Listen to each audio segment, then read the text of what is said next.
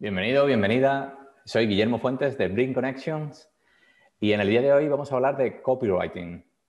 Lo vamos a hacer con nuestro compañero Iván. Hola Guillermo, buenas tardes. Eh, pues nada, efectivamente, de eso vamos a hablar, justo de, la parte de la comunicación que tiene que ver con la redacción de textos sugerentes, contundentes, pero que tengan muy en cuenta al cliente. Genial, Iván. Bueno, ¿nos podrías contar quién es Iván? Sí, claro que sí. Pues eh, es una persona que se encarga sobre todo de la parte de comunicación dentro de Blink, Connections y, está muy centrada en el estudio del usuario, de sus preferencias, de sus motivaciones, de sus preocupaciones, de sus necesidades. y hace estudios más o menos exhaustivos de, todos estos parámetros para luego redactar unos, unos textos eh, web que consigan que el usuario haga lo que nosotros queremos que haga, que puede ser pues desde una compra hasta rellenar un formulario, hasta visionado de un vídeo, en fin, diferentes acciones, que es lo que en este argot ya sabes que se conoce como conversiones. Genial. Resumiendo, nuestro responsable de comunicación. Iván, eh, a ver, entrando en materia. Sí. ¿Qué es para ti el copywriting y por qué es importante? Pues Copywriting yo lo definiría como una manera de seducir a través del lenguaje, del lenguaje escrito, sobre todo en el caso que nos ocupa, que va a ser sobre todo el mundo, mundo, el mundo web, el mundo digital, y hacerlo con un lenguaje sugerente que, que encaje muy bien lo que nosotros queremos contar al cliente pero teniendo muy en cuenta cómo se lo hemos de contar para, para tocar las partes que les van a hacer que nos haga caso. Vamos a decir, las partes que van a aliviar sus necesidades, que le van a seducir, que le van a persuadir y que van a apelar a sus motivaciones también. Este conjunto de acciones que tienen que ver con, con la reflexión de qué es lo que tenemos nosotros para el cliente y cómo se lo vamos a presentar al cliente en base a su carácter, es lo que yo entendería como copywriting. ¿Por qué es tan importante? Pues porque sobre todo en el mundo digital todavía estamos en una fase en la que el lenguaje escrito es importantísimo. Cuando todos navegamos un sitio web, aparecen textos y, somos muy sensibles a los textos, es lo que leemos, es la manera de transmitir mensaje, entre otras muchas formas, es a través del lenguaje escrito. Así que esto lo tenemos que cuidar muchísimo para, para, para conseguir que estos usuarios se mantengan en nuestros sitios web y llevarlos a la conversión.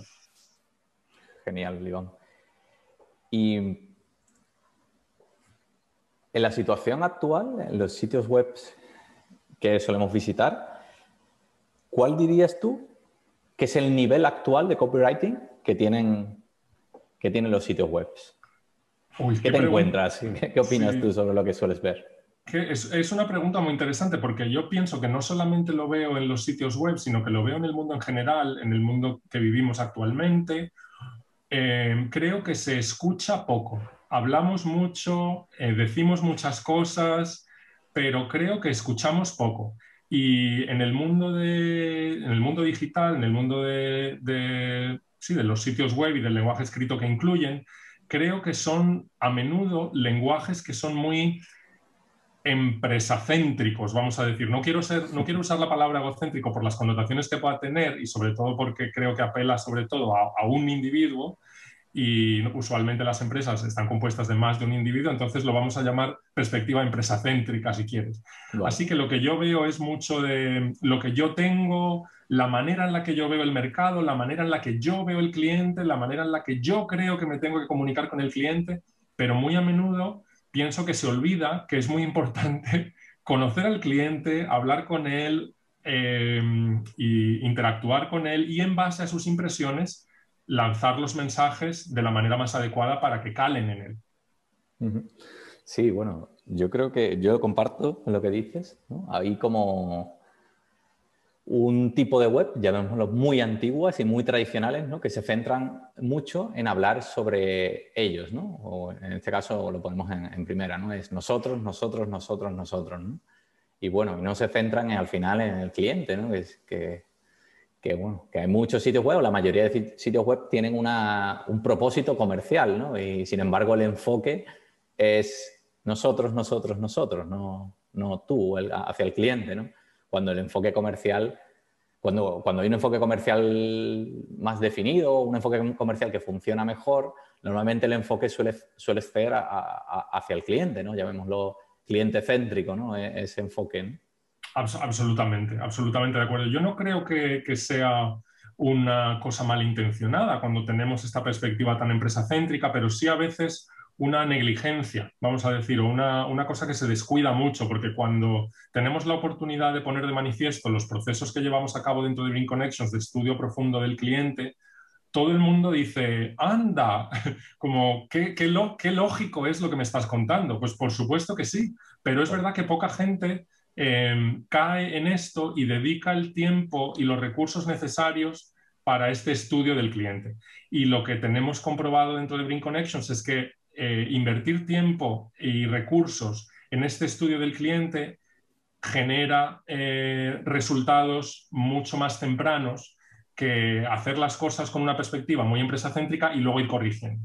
Así que siempre invitamos a esta parte de estudio y análisis antes de dar otros pasos.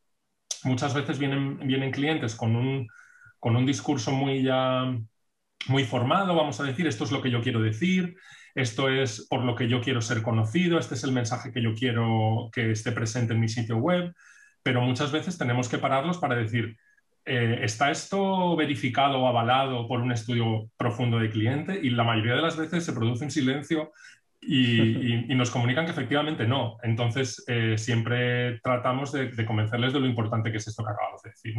De hecho, tenemos una serie de metodologías para estudiar eh, al cliente y siempre animamos a dar este paso. Es verdad que es tiempo y son recursos, pero siempre para bien y siempre para, para llegar a los resultados que el cliente tiene de una manera más rápida. Sí, ya, de hecho hay diversos estudios que citan que el copy, es decir, la comunicación en un texto, es el elemento que más influye en la conversión.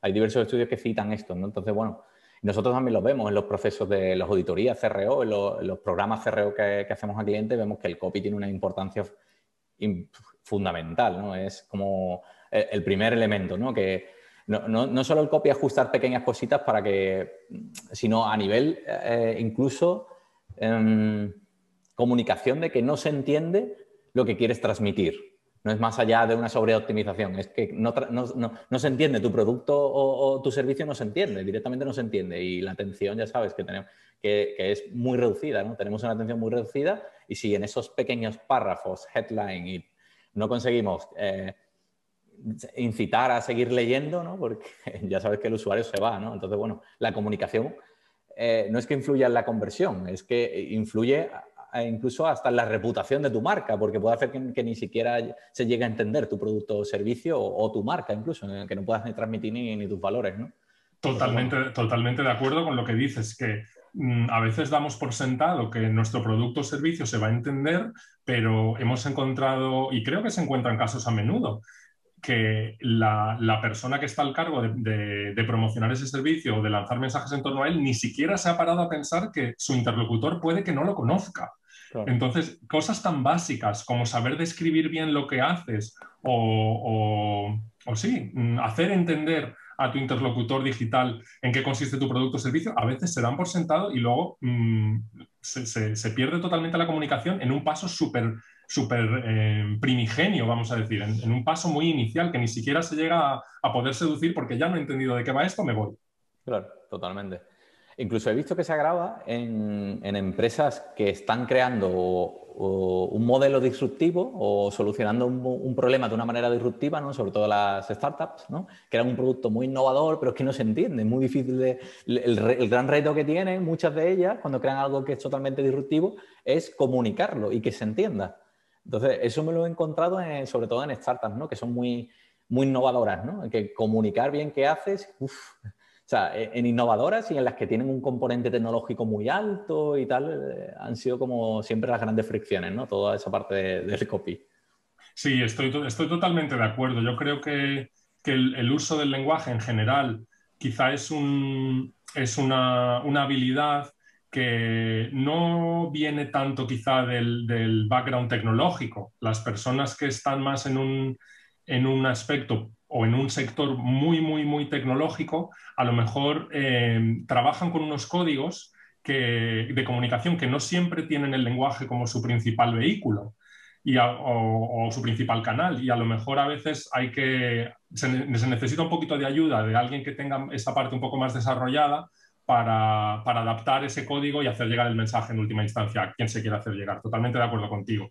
Y estos mensajes disruptivos, a veces muy arriesgados, pero muy alejados de, de, en fin, del, conocimiento de la situación que pueda tener el interlocutor hacen que, se, que, no se llegue ni siquiera a establecer un emisor y un receptor porque se rompe desde el principio. Mm, totalmente. Claro, porque en la parte de copy he visto muchas empresas que, bueno, ponen a una persona, toma los textos, ¿no? Comunica, ¿no? Entonces, bueno, esto es más, algo mucho más profundo, reflexivo y, y, que requiere un trabajo de investigación, ¿no? Que ahora, ahora te preguntaré, ¿no? A, que nos cuentes, pero normalmente muchas empresas he visto el creativo, el de los copies, ¿no? Y como si solo se tuviese, se tuviese en cuenta la parte creativa para, para, para elaborar un copy, ¿no? Que funciona, ¿no? Que al final es lo que queremos, ¿no? Esto queda muy bien ya, pero quizás solo, como tú has dicho, solo lo entienden tú, tus fundadores o tu empresa, ¿no? No, no, entiende el cliente, ¿no? Hay que tener en cuenta al cliente, su nivel de conciencia, de conocimiento de, de, ese producto, de servicio de, y tal, ¿no? Pero entonces, bueno, eh, una pregunta que me gustaría hacerte, porque em, en Bring Connection nos hemos visto envueltos en, varios trabajos de optimización del copy, ¿no? dentro de proyectos CRO. Me gustaría eh, que tú contases nuestra metodología, porque creo que, que esto del copy es un trabajo eh, creativo, por supuesto, hay una parte creativa, pero también tiene, hay un componente técnico, ¿no? podríamos decir que tiene un componente técnico, es un componente técnico creativo, ¿no? Que hay una parte técnica y una parte creativa, ¿no? Entonces, bueno, me gustaría que, nos contases, Iván, cómo se trabaja el copywriting, cómo, podemos llegar a tener unos textos que funcionan, ¿no? Y que convierten, ¿no? Que al final es, el último, es el último cometido en un sitio web, ¿no? Pues claro que sí. Mira, además, al hilo de lo que acabas de comentar ahora, eh, una parte muy importante es que la persona que vaya a estar elaborando los, los copies y que vaya a estar en contacto con los clientes eh, bajo estudio, que haya entendido muy bien, que es lo que tú decías ahora, el producto o servicio que se quiere presentar. Porque esa persona tiene que eh, sumergirse tanto en el universo del cliente como en el propio universo de la empresa que, está ofreciendo ese producto o ese servicio. Entonces, vamos a dar por sentado que el copywriter en este caso ya ha hecho su trabajo de interiorización de las características y bondades del producto o servicio que va, para el que va a desarrollar los copies y que está esa persona, ese copywriter, ahora mismo inmerso en lo que es el estudio del cliente. ¿De acuerdo? Vale. Entonces, para estudiar ese cliente, ¿dónde tenemos esas fuentes de información que nos van a, que nos van a permitir eh, conocer ese universo en el que vive inmerso este cliente, con sus motivaciones, con sus preocupaciones, con sus dudas, con sus necesidades. ¿Cómo podemos llegar a ese universo? Pues afortunadamente, como te decía antes, como estamos en un mundo en el que se dicen muchas cosas y se escriben muchas cosas, eh, tenemos muchas fuentes textuales en la propia red en, la que podemos, en las que podemos eh, hacer estudios de qué está diciendo la gente porque usualmente a través de lo que dice la gente podemos, enterar, podemos enterarnos de su, de su sentir y de sus preocupaciones, de las cosas que les enfadan, de las necesidades que tienen y que luego no son resueltas, con todo este mundo, por ejemplo, ahora de las reseñas, de restaurantes, de todo tipo de servicios, pues a través de ahí tenemos una fuente de información muy buena para estudiar qué dicen los usuarios. Pues yo tenía esta necesidad y no lo resolvió o yo no tenía esta necesidad, pero me la resolvieron y me, quedé súper encantado. Me dieron esta, este servicio añadido y fue algo que verdaderamente para mí tuvo muchísimo valor. De ahí se pueden sacar un montón de, de, guías para luego entender precisamente cuáles son estas, estas eh, palancas que debemos activar y que tienen que ver con el cliente al que nos queremos dirigir. Así que en Bring, lo que, los canales que tenemos para, o las fuentes de información que tenemos es, por un lado, todo el tema de reseñas que podamos encontrar pues, en plataformas como Google o si estamos en un sector más turístico, pues TripAdvisor, Booking incluso, si se trata de hoteles. Estas, estas páginas, Trustpilot, que están ahora muy, en fin, que están muy en boga y que todos leemos al fin y al cabo, pues el copywriter tiene que estar muy al tanto de qué está diciendo la gente de los servicios o productos de la empresa que, con la que está trabajando. Claro. Esta, esta es una labor que yo creo que, una fuente de información que está muy a mano y que tiene que ser como la primera parte de nuestro estudio, pero luego desde aquí, una vez interiorizados una serie de hipótesis basadas en estas fuentes de información, A mí lo que me gusta mucho, y tú lo sabes, es llamar a la gente, hablar con la, hablar con la gente, porque se pueden extraer muchísimas más conclusiones de una conversación cortita con alguien, sobre todo cuando ya tienes un, poquito de background y un poquito de información validada sobre el sentir de estas personas para terminar de validarlo.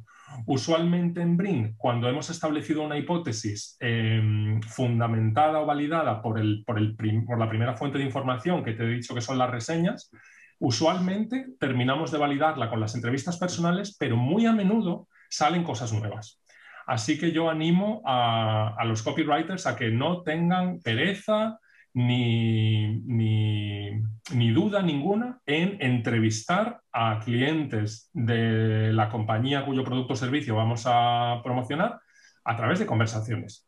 Así que suelen ser cosas cortitas, la gente se suele prestar a hablar si tú ya le hablas en, los, en, los, términos que has detectado previamente en esa fase de análisis de, los, de las reseñas. Así que esa es una de mis grandes recomendaciones y una de nuestras grandes bazas en Bring Connection, la conversación. Entonces, Iván, podríamos decir que por un lado tenemos eh, las fuentes externas, que serían las plataformas de opiniones, los foros, blogs, es decir, todo lo que dicen en, Internet eh, usuarios de productos similares o lo más parecido posible, ¿no? o, incluso de competidores, ¿no? las valoraciones en competidores, la, como decíamos, reseñas en plataformas. Y también me gustaría añadir que otra fuente que utilizamos es la fuente más interna, ¿no? que ahí podríamos meter, como bien has dicho, los clientes. Y yo también añadiría mm, que es una fuente que, me suele gustar mucho bucear en ella, que se saca mucha información, eh, Google Ads, Facebook Ads y todo el chat, el chat del sitio web, si lo hay, y, cualquier herramienta interna que puedas, eh, en la que se pueda recabar la, la voz, de, lo que llamamos la voz del cliente, ¿no? esa, esa voz de que, que, que el cliente nos ha escrito, ya sea por un chat, por el por el, del propio sitio web, pero también por el que pueda hacer en Facebook, en Facebook Messenger o, incluso en las redes sociales, los comentarios que nos dejan, los emails de atención al cliente, los formularios y tal, porque eso es, pura voz del cliente, ¿no?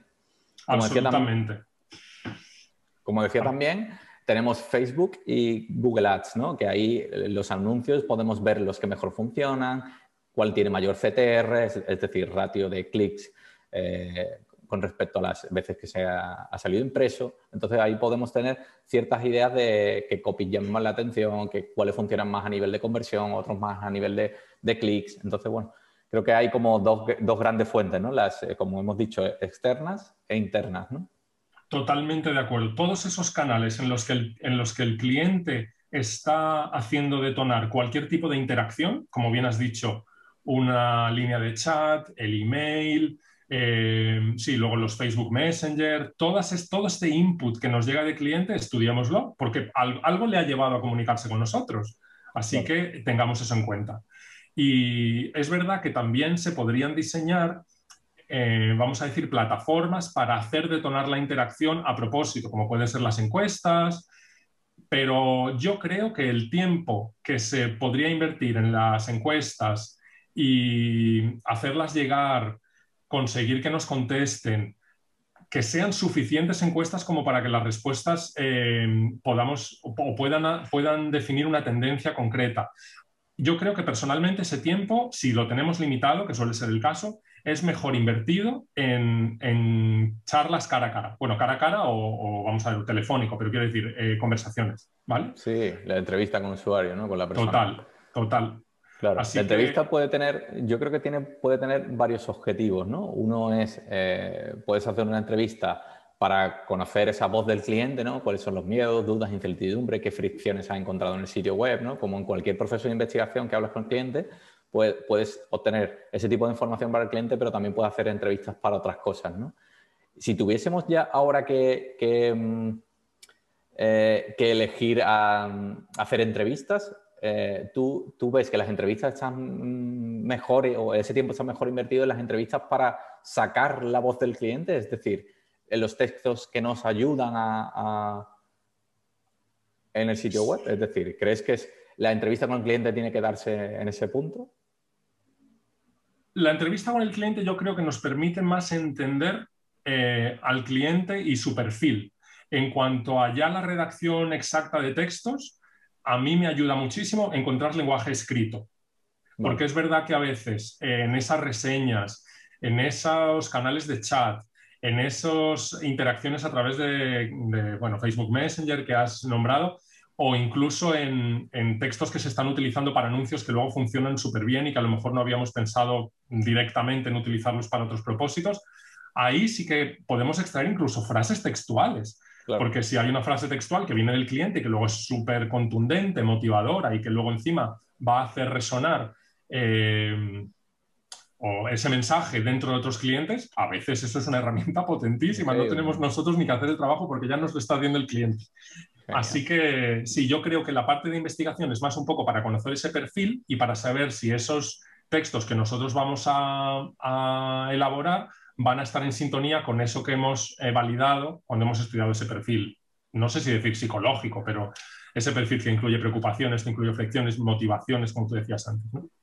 Vale, genial. Sí, yo creo que las entrevistas con clientes que, que te gustan muchísimo, yo creo que son una gran herramienta y la verdad es que, bueno, creo que nos funciona bien, ¿no? que las incluimos siempre en los procesos de investigación y obtenemos siempre una información que de, que de otra manera hubiese sido muy difícil obtener o, o, hubiésemos tardado mucho tiempo en llegar a, a esa información. Sí, y además yo creo, Guillermo, que cuando nosotros entrevistamos a clientes de nuestros clientes, al fin y al cabo, vamos a decir, usuarios finales del producto o servicio que nuestro cliente eh, vende, creo que es una cosa muy buena también para nuestro cliente, o sea, las empresas cuyo producto o servicio estamos promocionando, porque ayuda muchísimo al cliente a salir de su caparazón y de su, y de su universo empresacéntrico que estábamos hablando antes, y porque mm, es muy revelador para ellos cuando les decimos, oye, disculpa, vosotros sabíais que lo que dicen vuestros usuarios de vuestro servicio es o que las bondades que remarcan los usuarios de vuestro producto o servicio son esta y esta y esta, y a lo mejor el cliente en este caso decía, anda, pues yo pensaba que lo que nosotros hacíamos verdaderamente bien y que por tanto deberíamos promocionar era esto y esto y esto. Y dices, no, no, es que lo que, o bueno, también hacéis mm. eso bien, pero lo que el usuario más valora precisamente es esto y esto y esto, y no lo sabían. Totalmente. Así que me parece una cosa muy reveladora y, y luego creo que el cliente lo aprecia mucho, que hagamos ese esfuerzo de, oye, ¿nos podríais por favor dar teléfonos? Y, se quedan como un poco sorprendidos, pero es que decimos, esto lo hacemos por vosotros, esto es lo mejor que podemos hacer por vosotros. Además de que, de que nos den todos esos testimonios y todas esas eh, transcripciones de los chats, etc. Así es. Y ahora, Iván, tenemos toda esa información. Tenemos eh, fuentes de, fuentes de información eh, internas, como hemos mencionado, y también externas. ¿Qué hacemos? Es decir, con ese saco de palabras, tenemos textos por todos sitios. Clasificarlos. Lo que tenemos que hacer en ese momento es clasificarlos, entonces meterlos como en diferentes bolsas. Yo usualmente utilizo tres bolsas porque siempre va a depender del producto o servicio exacto con el que estemos tratando. Pero estas tres bolsas que voy a comentarte ahora son, yo creo que transversales a cualquier producto o servicio, al fin y al cabo. Así que dentro de esos mensajes yo los clasifico en mensajes que revelan la motivación del cliente para usar, usar o comprar ese producto o servicio, mensajes que tienen que ver con la percepción de valor del cliente, no la percepción de valor que nosotros podamos tener de nuestro producto o servicio, sino dónde percibe nuestro cliente el valor o este usuario final dónde percibe valor. Y luego otro que tiene que ver con los miedos, preocupaciones, necesidades que tiene este cliente. Así que lo que hago es agruparlos en estas bolsitas y vamos a, metafóricamente hablando, bolsitas, sí. son hojas de cálculo, por supuesto, y, y, luego lo que hago son desarrollar mensajes ya más contundentes y más concretos que apelen a cada una de estas temáticas, es decir, mensajes que apelen directamente a la motivación del usuario, mensajes que apelen directamente a la percepción de valor del usuario y mensajes que apelen directamente a ese alivio de preocupaciones, de necesidades y de dudas. Y con todo eso hacemos una arquitectura de la información en, lo que sería una página de un sitio web, que al final es la materialización de todo este estudio, en la, gran mayoría de los casos, es una página dentro de un sitio web que empieza con, unos, empieza con una, parte superior, que tiene unos mensajes eh, concretos, y a medida que el usuario va avanzando eh, hacia abajo, haciendo scroll, van saliendo otros mensajes. Y en cada fase vamos apelando a una cosa, motivaciones, eh, valor y luego, por otro lado, la, solución de estas dudas y de estos miedos. Así que ese es a grandes rasgos, es, como yo lo hago. Clasificación en bolsas, que esa mm. parte también es dura porque tienes que tener lo que has eh, compilado de las entrevistas lo tienes que transcribir textualmente y lo que tienes de esas líneas de chat, de esas reseñas, de esos testimonios que te han dejado suelen ser párrafos. Entonces tú tienes que ir haciendo cortes en esos párrafos para decir esta frasecita, motivación, esta frasecita, valor, esta frasecita, exactamente. Entonces ahí hay mucho que, es como encontrar como lo de las pepitas de oro, ¿sabes? Es como que tienes ahí toda la arena llena de piedrecitas y tienes que ir cogiendo ahí perlitas, ¿no? pero es muy, es muy recomendable desde mi punto de vista hacer un análisis exhaustivo de todas estas fuentes de información que vamos a tener porque podemos encontrar cosas muy, muy, muy reveladoras. Así que tengamos en cuenta al usuario, estudiémosle, hablemos con él y, invirtamos tiempo en esto. Porque luego efectivamente cuando ya tenemos esa página dentro de un sitio web con esos mensajes que van directamente a la fibra del usuario por lo que hemos, por lo que hemos aprendido de ellos, pues el usuario tiene muchísimas más posibilidades de compartir. Iván, eh, te voy a preguntar si podrías dar un consejo. En la primera pantalla, lo que llamamos el about default, ¿no? Cuando llegas a un sitio web y ves eh, eh, ese primer contenido antes de hacer scroll, sea en móvil o en escritorio. Normalmente tenemos la propuesta de valor, un titular y un subtitular con un refuerzo de propuesta de valor. ¿Qué consejos darías para Em, elaborar los copies de la propuesta de valor que normalmente puede estar en el about default, los copies o quizá los atributos también de la, de la propuesta de valor. ¿no? ¿Qué consejos darías para esa, eh, la propuesta de valor, que es un, un, término muy importante ¿no? y, eh, a la hora de, de convertir? ¿no? Sí, pues mira, mm, volviendo a la, parte de la conversación que teníamos antes, de que hoy en día pues eh, todos hablamos mucho, decimos muchas cosas, escuchamos muy poco, como que hoy en día tenemos una, perspectiva un poquito egoísta, vamos a decir, en este mundo moderno, como que todos queremos obtener beneficio de todo. Entonces, para orientar esa redacción de copy de Above the Fall, absolutamente yo recomiendo comunicar beneficios que hay para el usuario directamente. No tanto yo, yo, yo, sino usuario sobre usuario. Y mira o sea, hay que condensarlo muchísimo, por supuesto, pero mira qué gran beneficio hay aquí para ti. Ya sea porque te estoy resolviendo una necesidad, en fin, depende del producto o servicio, ya sea porque vas a tener algo absolutamente magnífico. Claro, aquí habría que ver un, poco el producto o servicio concreto del que hablamos, pero sobre todo beneficios. ¿Qué beneficios tienes para ti? Sí, habría que ver también un poco la competencia, ¿no? Cómo lo resuelven ellos y, ahí ya entramos en más estrategia o más negocio, ¿no? Que, que es bueno, que es comunicar esa, cuál es mi propuesta de valor, ¿no? Comunicarla bien, pero todo, como hemos dicho desde un inicio, eh, la propuesta de valor, pero lo que valora el cliente, ¿no? No, lo que tú dices que es tu propuesta, ¿no? Que al final... Sí, totalmente, porque em, es verdad que a veces podemos tener empresas que se están centrando muchísimo en promocionar o en hacerse muy buenas en determinados aspectos de su producto o servicio y de una manera ciertamente orgánica lo que están haciendo es hacerlo muy bien sin saberlo en otros aspectos. Entonces, todos sus esfuerzos de optimización van en unas direcciones que a veces es como, como pegar tiros al aire, vamos a decir. Sin embargo, si empiezas a optimizar y hacer cada vez mejor aquello que tu cliente más valora, pues más clientes vas a tener, o clientes más recurrentes vas a tener, o clientes que gastan más contigo. Así que eh, esos beneficios para el cliente tenemos que estudiarlos porque podemos pensar que estamos haciéndoles un bien a los clientes cuando realmente el bien que le estamos haciendo es otro y no lo sabíamos. Sí, totalmente. Además, yo recuerdo casos en los que hemos optimizado todo en un, proyecto CRO, hemos optimizado los copies y hemos multiplicado la conversión, pero casi por 10, 9, casi por 9, por entre 9 y 10 veces, ¿no? Una cosa increíble, ¿no? También cuando aplicamos a nosotros mismos, ¿no? Eh, eh, esta metodología de investigación, eh, clasificación de mensajes y elaboración de copies, ¿no? Por supuesto, eh, precedido de un, diseño de una propuesta de valor y un estudio de, los competidores ¿no? y del cliente. Eh, en nuestro propio sitio web experimentamos un aumento de las conversiones y, bueno, incluso lo testamos con usuarios, ¿no? que, ahora sí que comentamos un par de, un par de herramientas para testarlo. espectaculares fueron los resultados. ¿no? Entonces, bueno, lo hemos experimentado en proyectos, incluso en nuestro propio sitio web lo aplicamos en brinkconnection.es y hemos experimentado una mejora en la conversión espectacular. Eh, es que precisamente eh, es lo que creo que también tenemos que, comunicar para que se extraiga como conclusión de esta charla, Guillermo, que es un esfuerzo que a priori puede parecer como, como titánico, hoy, Dios mío, ahora hablar con clientes, conseguir teléfonos, que nos hagan caso, o, ahora me tengo que poner a hacer esta investigación de todas estas reseñas, de todas estas em, transcripciones de chat, de todos estos testimonios. Mucha gente lo, ve con vértigo, pero creo que has hecho muy bien en poner de manifiesto los resultados que esto tiene. Aumentos de conversión de, multiplicados por, o sea, conversiones multiplicadas por 10, eh, es que tiene, tiene impacto, es que tiene resultado. O sea, que, efectivamente mm, promovámoslo. Totalmente. ¿Podrías tú decirnos, Iván, un caso popular o un sitio web que, que tengas en mente popular que trabaje bien los copies? Sí, mira, aquí también quería hacer yo una, una, un llamamiento, vamos a decir, a que a veces menos es más.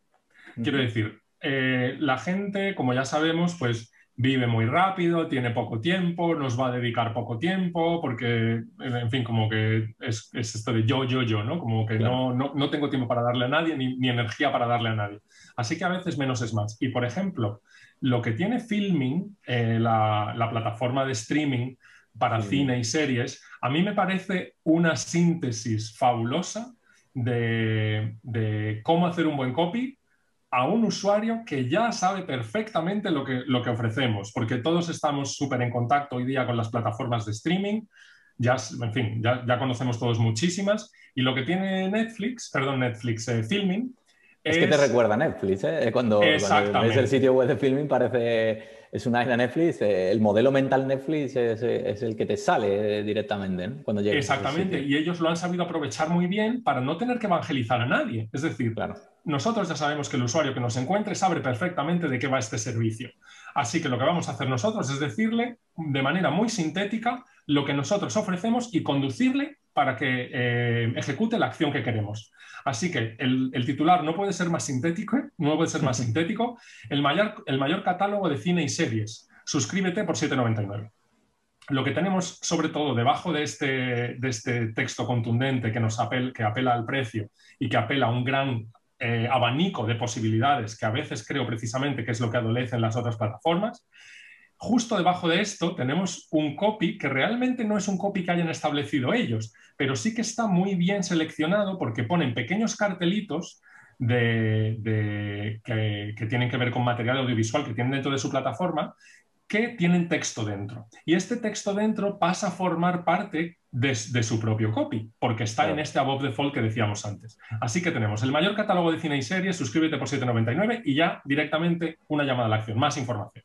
Pero justo debajo de esto tenemos un gran rótulo que dice Hollywood. Luego tenemos otro gran rótulo que dice Documenta Madrid. Y todo esto son como cartelitos de los materiales audiovisuales que ellos tienen dentro. Luego otro que es Indie and Doc y otro que es Festival de Cine Fantástico Europeo de Murcia. Aquí ya nos están diciendo con copies que son casi prestados qué tipo de material audiovisual tienen ellos dentro. Así que nos están diciendo su propuesta de valor a través de, lo que, de, esa gran oferta de, material audiovisual, qué tipo de material audiovisual hay dentro de esta plataforma y el precio. Y directamente vamos a la acción. No te vamos a distraer más, te conducimos directamente aquí. Genial. Dejaremos por las notas filming para que, para que todo el que esté viendo el vídeo pueda, pueda ver esa página, ¿no? También dejaremos alguna, alguna el caso de estudio que hemos comentado, ¿no? Nuestro, o nuestro caso de éxito, viendo, y también dejaremos enlace a nuestra web para que, para que se puedan ver estos copies, ¿no? Se pueda observar y, y se pueda analizar, ¿no? Eh, estos copies y, y, bueno, incluso su impacto, ¿no? También hay una parte importante, Iván, porque Nosotros somos una empresa que, una agencia SEO, ¿no? Principalmente trabajamos SEO y CRO, ¿no? Proyectos de conversión. Y los copies en el SEO, eh, bueno, ya sabes que el texto es fundamental por varias cosas, ¿no? No solo por la conversión, ¿no?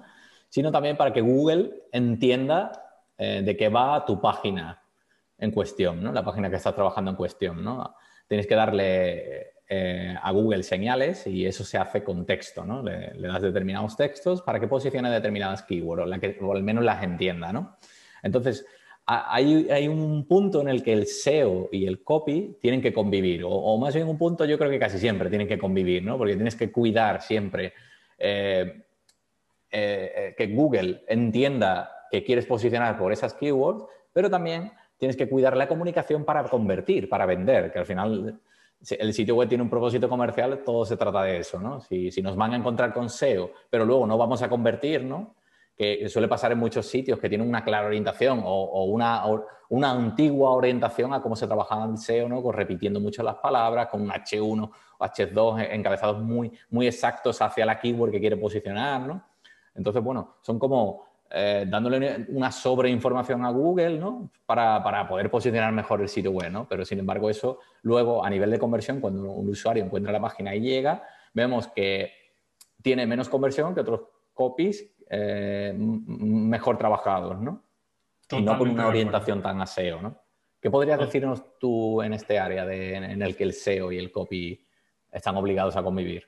Pues eh, voy a usar un término que ahora se lleva muchísimo el término de experiencia de usuario y que sabemos que tiene que tenerse muy en cuenta una vez que, tenemos nuestro SEO bien trabajado, tenemos que conseguir que esos usuarios tengan una buena experiencia dentro de nuestro sitio web, que además eso repercute luego en el propio SEO. Pero hace poco, con un texto que precisamente posicionaba muy bien a nivel de SEO, yo me vi leyéndolo, Guillermo, y dije, mm, era, era horripilante y, posicionaba muy bien. Entonces yo eh, dije, aquí mi experiencia como lector está siendo muy mala. Entonces, eh, a la hora de, encajar el copywriting y el SEO, digamos que podemos utilizar eh, este combo o este tándem que sería trabajar muy bien el SEO y trabajar muy bien la experiencia del lector, teniendo en cuenta quién es nuestro lector, porque es una persona que está leyendo, valga la redundancia. No solamente, no solamente o, dentro de esa parte de experiencia de usuario, que usualmente eh, se, percibe más como un tema de diseño, de distribución espacial de elementos, de colores, de, en fin, de fotografías, de apariencia visual, más allá de lo que tiene que ver con la lectura, tengamos muy en cuenta en la experiencia de usuario que el usuario nuestro es un lector. Entonces, eh, eso creo que es una cosa que, tenemos que tener muy en cuenta y que me gustaría poner de manifiesto que trabajemos bien el SEO, pero por Dios que esos textos luego sean eh, sugerentes y que hagan que nuestro querido usuario barra lector quiera leerlos y quiera avanzar por la página y que luego vayan acompañados de un diseño bonito, pero que no seamos negligentes con esa parte textual. Totalmente. A mí me gusta decir que el buen SEO no se nota o no se debe notar. Claro, exactamente. Es decir, tú no debes notar que una página está optimizada para Google. no, es una página que, una persona puede leer y no notar nada raro. Para mí eso, es un buen SEO, porque al final el SEO es experiencia de usuario. Total. Esa es, eso, es un, eso es una jugada maestra, diría yo. Que, tú, que tú tengas un usuario que se sienta tan cómodo con tus, en este caso, con, tus, con tu copy, con tus textos, que no perciba en ningún momento, porque todos lo hemos percibido leyendo determinados sitios web de palabras que se repiten, donde se podían haber utilizado otras, y dices, ay Dios mío, pero bueno, tú lo entiendes, ¿no? Como bueno, había que hacer SEO también. Pero cuando tú lees de verdad un sitio web que parece que es como, como una carta que te ha escrito alguien, que va para ti, es, es, muchísimo más agradable y, y, tiene muchísimas más posibilidades de convertir. Y si encima esa carta personal para este usuario has conseguido posicionarla, pues, pues ya lo tienes todo. Yo creo que impacta muchísimo, ¿no? Porque tu, tu, barrita de tolerancia, ¿no? Esa barrita que se puede llenar, ¿no? Viendo ese tipo de textos, a la vez que ves fricciones en el sitio web, ves cosas que funcionan de forma ineficiente, que la web no carga como quieres, que no se ve todo lo bien que quiere. Entonces, bueno, además de ese copy tan orientado a SEO, que, no, que, que, está orientado a un robot más que a una persona, hacen que esa barrita de, la tolerancia se llene ya no, ya, ya no aguantes, ¿no? Ya digas, oye, me voy a este sitio, ¿no? Que al final es lo que acaba ocurriendo, ¿no? Entonces, bueno, yo Totalmente creo que es de acuerdo. Totalmente de acuerdo. Yo creo que una vez que conseguimos que alguien nos visite, tenemos que conseguir que, aumente sus ganas de seguir en vez de gastar esa batería que tú decías, esa barrita de energía, sino que se por lo menos que se mantenga o idealmente que, cargue a medida que va leyendo nuestro, nuestro copy. Y precisamente si hemos trabajado bien esa parte de motivación, de valor y de alivio de necesidades, esa barrita de tolerancia o de energía crecerá. Claro. y cuando tenemos la barrita energética llena, pues la persona va a querer llenarla más aún. Porque eh, recordemos que es el yo, yo, yo, yo, yo, yo, yo. Entonces, si voy llenando mi barrita cada vez que ando por esta web y encima que hay un botón, es como si clico aquí, seguro que mi barrita se va a llenar aún más. sí, sí, sí. Al final se trata de eso, de eliminar todas esas fricciones y hacer que toda esa motivación que tiene el usuario siga, ¿no? No, no, no, no todo lo contrario, no lo desmotivemos, ¿no? Claro. creo que es fundamental, el área, eh, lo que tiene que conseguir el copy es eso. Totalmente. Genial, Iván. Pues, pues yo creo que hemos soltado algunas, algunas píldoras y, algunos conceptos que me, parecen interesantes para, las personas que quieran empezar a, darle más importancia a, los textos de, sus negocios digitales, sobre todo. Eh, ¿Te gustaría añadir algo más? Pues nada, simplemente a modo de, conclusión que hay que escuchar, que hay que escuchar más. ya está. Hay que escuchar más al cliente. Genial, pues escuchemos más al cliente. Gracias, Iván. Gracias, Guillermo.